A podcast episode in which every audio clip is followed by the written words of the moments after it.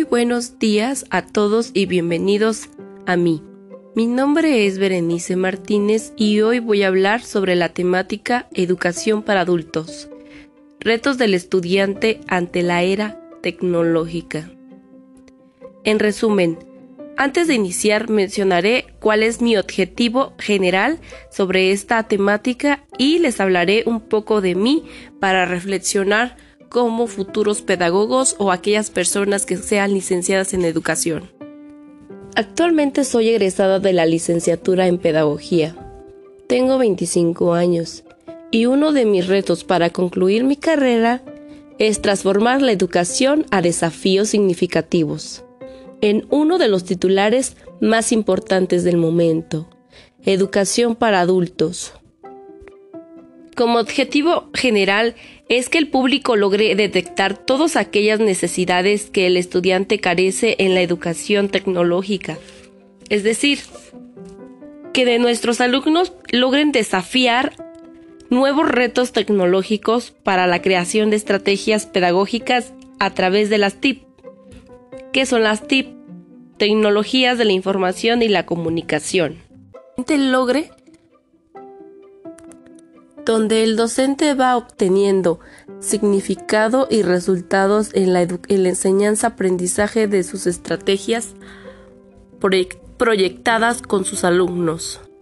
Para familiarizarnos con el tema, les voy a platicar una experiencia vivida con las redes sociales en la aula virtual, que forzosamente tuve que concluir mis clases para darle seguimiento a mi carrera y así poder graduarme como futura pedagoga.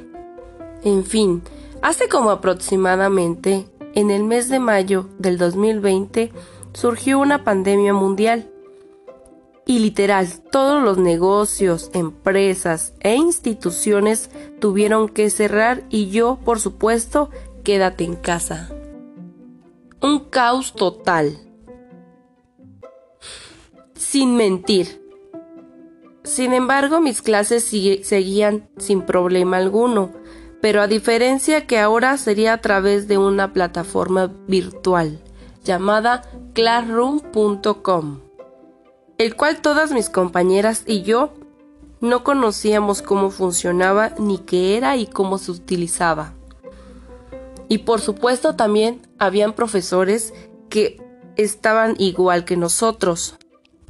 Para concluir, el resta temática, me atrevo a definir Classroom como un método, estrategia o tip para practicar la educación, la educación tecnológica al desafío del saber utilizarlas a través de las aulas virtuales. Iniciamos. ¿Conoces o sabes o tienes como experiencia la detención de aquellas necesidades básicas que tiene el estudiante como característica a través de una red social. Pues yo los invito a que los conozcan aquí con nosotras, las pedagogas del futuro. Pues quiero platicarles como experiencia e desde el papel como estudiante y no como docente Creo y considero que las principales características que tiene uno como estudiante a través de un reto virtual o tecnológico es la flexibilidad de tiempo. Como otro dato importante es la importancia del estudiante que le da el docente y cómo es el papel del tutor a una guía para el estudiante. Y también, por supuesto, al momento de usar el Internet para interactuar con ellos. En sí, con esta información yo quiero invitarles a que no todos los estudiantes somos igual, iguales, aprendemos por igual y sobre todo entendemos por igual. Creo que para mejorar esta información, uno como docente debería de ver qué método, qué estrategia es la que puede funcionar o qué experimento puedo mejorar para la siguiente información que se va a proyectar a mis estudiantes y así que así lograr ese aprendizaje significativo. En sí me refiero que uno como docente debe saber flexibilizar su tiempo al momento de impartir una clase virtual.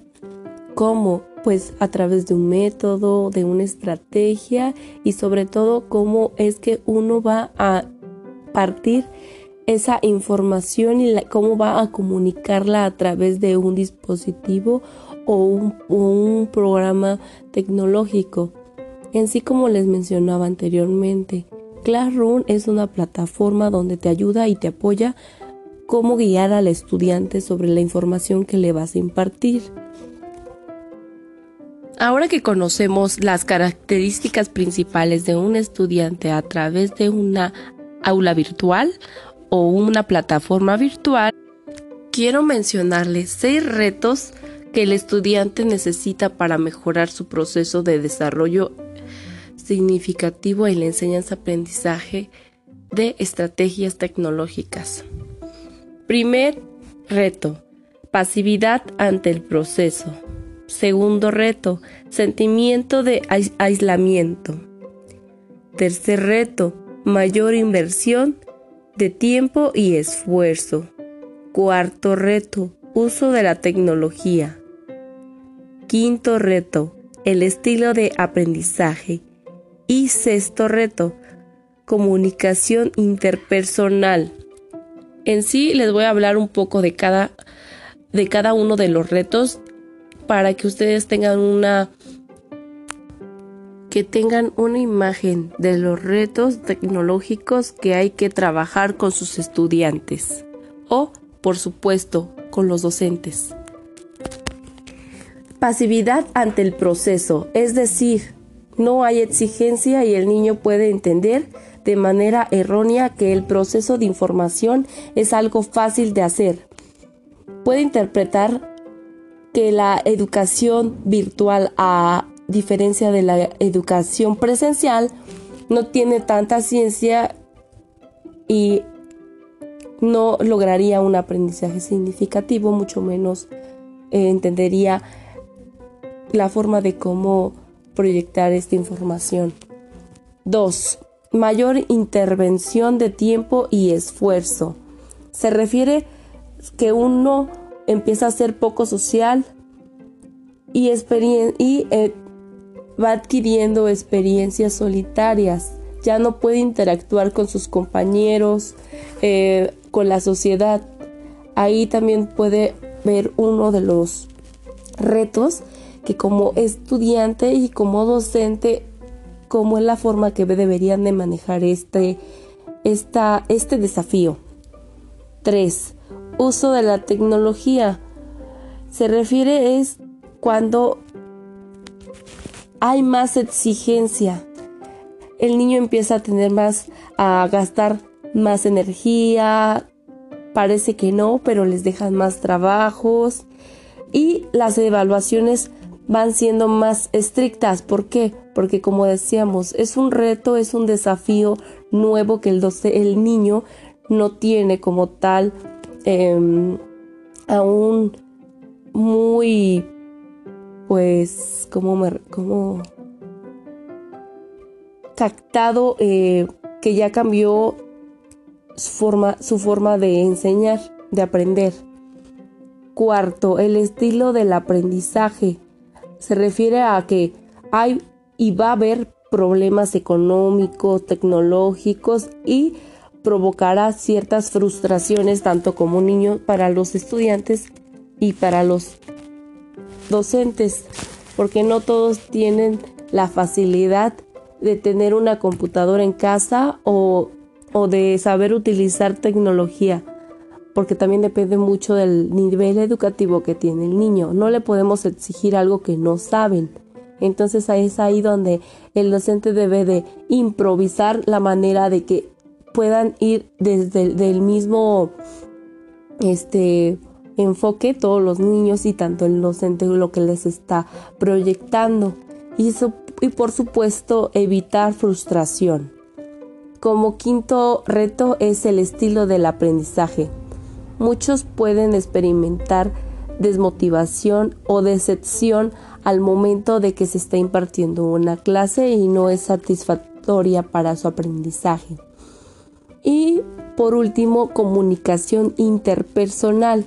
Concluye debido a la conversación de cara a cara.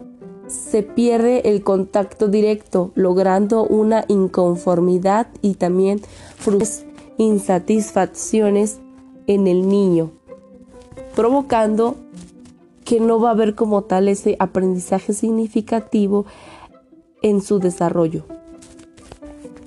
Por último, le recomiendo que para tener éxito hay que autoevaluar al estudiante. Hay que demostrarle y también desafiarles sus habilidades, conocimientos, experiencias vividas y sobre todo que el docente facilite su aprendizaje a través de planeaciones didácticas más prácticas que teóricas para un mejor aprovechamiento significativo de los niños. Espero que les haya aclarado dudas o que haya logrado asumirles una gran reflexión sobre la tecnología educativa y cómo hacer que esos retos o esos desafíos se logren tanto como docente y como estudiante para tener un nivel grato y satisfactorio. Nos vemos al siguiente audio y saludos. Gracias por un día más de su tiempo.